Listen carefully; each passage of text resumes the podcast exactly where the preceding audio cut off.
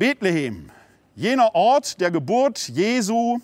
Ich persönlich halte ihn durchaus für historisch, denn Bethlehem war seinerzeit ein kleines Kaff, okay, es war die Geburtsstadt des Königs David, der dort von den Feldern geholt wurde, damals, um Saul beizustehen, schließlich zum König wurde.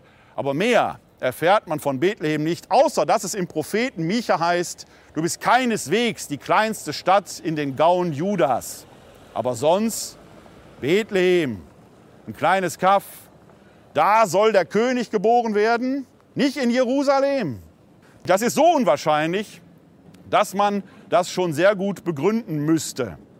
Es spricht also einiges dafür, dass tatsächlich Bethlehem die Geburtsstadt Jesu ist. Bethlehem aber heißt Haus des Brotes. Schon fast prophetisch, denn Brot wird im Leben Jesu in vieler Weise eine Rolle spielen. Bei der Brotvermehrungsszene, beim letzten Abendmahl natürlich, später nach seiner Auferstehung beim Emmausgang, als man ihn am Brotbrechen erkennt. Brotbrechen in der Eucharistie oder wie hier in der Brotvermehrungsszene im Alltag, um den Menschen Speisung zu geben, das war eines der Merkmale dieses Jesus von Nazareth. Brotvermehrung, Brotbrechung. Über die Brotvermehrung habe ich eingangs schon erzählt. Mag ein großes Wunder gewesen sein, aber das Wunder kann eben auch darin bestanden haben, dass die Menschen Jesus nachgeahmt haben. Er hat alles, was er hatte, gegeben. Er hatte nur diese fünf Brote und zwei Fische. Und wenn einer alles gibt, dann birgt das oder führt das dazu, dass andere ihn nachahmen. Und so werden plötzlich nicht nur 5000 satt, sondern es bleibt auch noch jede Menge übrig. Wenn die Masse zu Menschen wird und Menschen zu Nachbarn und der Nachbar zur oder zum Nächsten dann können wir Verantwortung in überschaubarer Größe nehmen. Wenn wir in Gruppen, in kleinen Gruppen zusammensitzen, in der Begrenzung. Und Begrenzung ist das große Stichwort an diesem Weihnachtsfest. Wenn die Regierenden uns aufgegeben haben, darauf zu achten, hier auf dem Platz bitte nicht mehr als zwei zusammenstehen und dann Abstand lassen, Maske zu tragen und zu Hause heute im Fest eben im kleineren Familienkreis zu feiern. Warum? weil wir so einander schützen, damit wir nächstes Jahr nicht in leeren Wohnungen stille Nacht singen und Last Christmas prophetisch war, weil es für viele das letzte Weihnachten wurde. Es ist dieses Jahr nicht so wie alle Jahre. Und wir müssen das machen. Und die Brotvermehrungsszene kann da ein Beispiel sein, weil die kleine Gruppe es ist, die den entscheidenden Schritt nach vorne bringt. Damals sangen die himmlischen Heere auf den Feldern zu Bethlehem. Und dann kamen kleine Gruppen zum Stall. Die Nachahmung, das ist das Stichwort. Hier bei der Brotvermehrungsszene ist die Nachahmung zur Solidarität. So bleibt viel für alle. Und letzten Endes steckt hier die Botschaft drin, die auf der Rückseite der Künstlerkrippe steht. Jetzt seid ihr dran. Alles Beten in Krisenzeiten hilft nur dann, wenn das Gebet für uns selbst zum Auftrag wird. Wer die Hände nur gefaltet hält und Gott bittet, das Virus möge verschwinden, der kann unter Umständen lange warten, weil er den Schuss, nein, weil er den Ruf nicht hört. Jetzt bist du dran. Tu du das Deine, um das Virus einzugrenzen. Hör auf, irgendwelche bekloppten Verschwörungsmythen zu entwickeln. Da stünde Bill Gates dahinter oder gestern habe ich von jemandem gehört, Amazon würde das machen. Die Läden sind des, nur, dass sie das wissen, nur, dass sie das wissen. Ironie on. Die Läden sind deswegen alle zugemacht worden, damit wir alle bei Amazon bestellen. Bill Gates ist raus, Jeff Bezos ist in. Es kann manchmal nicht bekloppter werden. Jetzt seid ihr dran.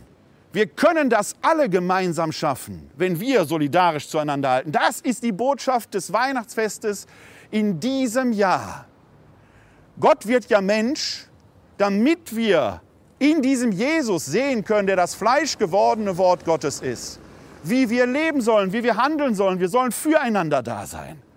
Und wenn nicht wie in diesem Jahr, wann sonst könnten wir es zeigen?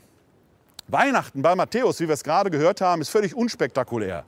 Es ist kein Engelklang, keine Hirten, kein Stall, nur ein träumender Josef, der voller Zweifel ist, Wann hat man je gehört, dass ein Heiliger Geist ein Kind zeugen soll?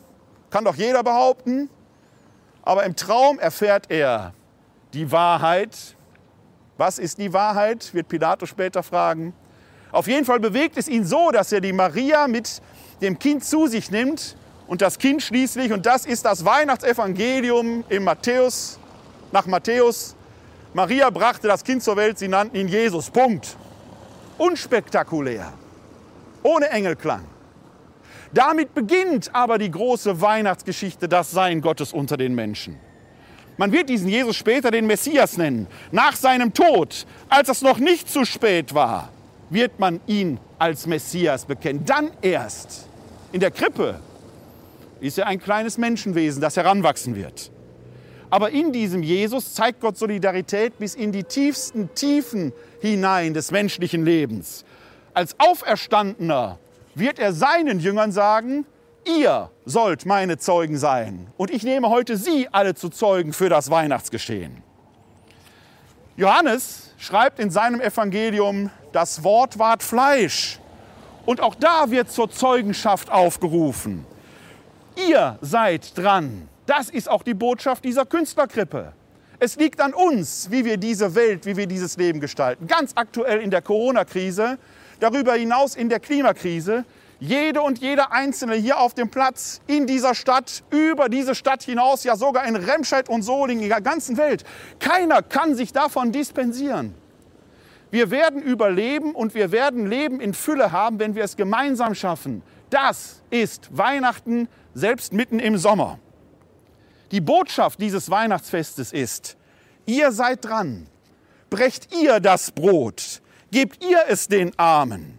Gott ist da, nicht nur im Brot, in der Eucharistie, da auch und ganz besonders. Er ist vor allen Dingen aber im Antlitz jedes einzelnen Menschen erkennbar. Weihnachten ist, wenn wir solidarisch sind. Ein alter Spruch sagt, mach's wie Gott, werde Mensch. Menschen sind wir doch schon, hoffe ich jedenfalls. Ich sage deshalb, machen Sie es, macht ihr es wie Gott, seid bei den Schwachen, den Armen, den Bedürftigen, den Kranken, den Obdachlosen, den Gefangenen. Ruft heute Nachmittag noch eure Verwandten, die ihr nicht sehen könnt, an, vor allen Dingen die, die einsam sind. Unterstützt die, die helfen wollen, die Rettungsdienste. Bringt euch selbst nicht in Gefahr, damit ihr die Intensivstationen nicht zusätzlich durch eure Unvernunft belastet. Seid physisch auf Distanz, aber sozial nah. Das ist der wahre Gottesdienst in diesen Tagen. Jetzt seid ihr dran. Das ist eine trostreiche Zumutung. Von Trost wird ja viel gesprochen in diesen Tagen. Die Menschen hätten alle Angst und sitzen zitternd in den Ecken vor Coronavirus. Davon war Anfang letzter Woche nichts zu spüren, als sich die Schlangen in der Innenstadt bildeten, weil die Leute noch schnell in Saturn oder in die Cityak kamen oder sonst wohin mussten. Wir haben kein Trostproblem, wir haben ein Ignoranzproblem. Euch alle hier auf dem Platz und im Internet aber nehme ich zu Zeugen für die Wahrheit, jetzt seid ihr dran, damit es nicht heißt, jetzt seid ihr dran.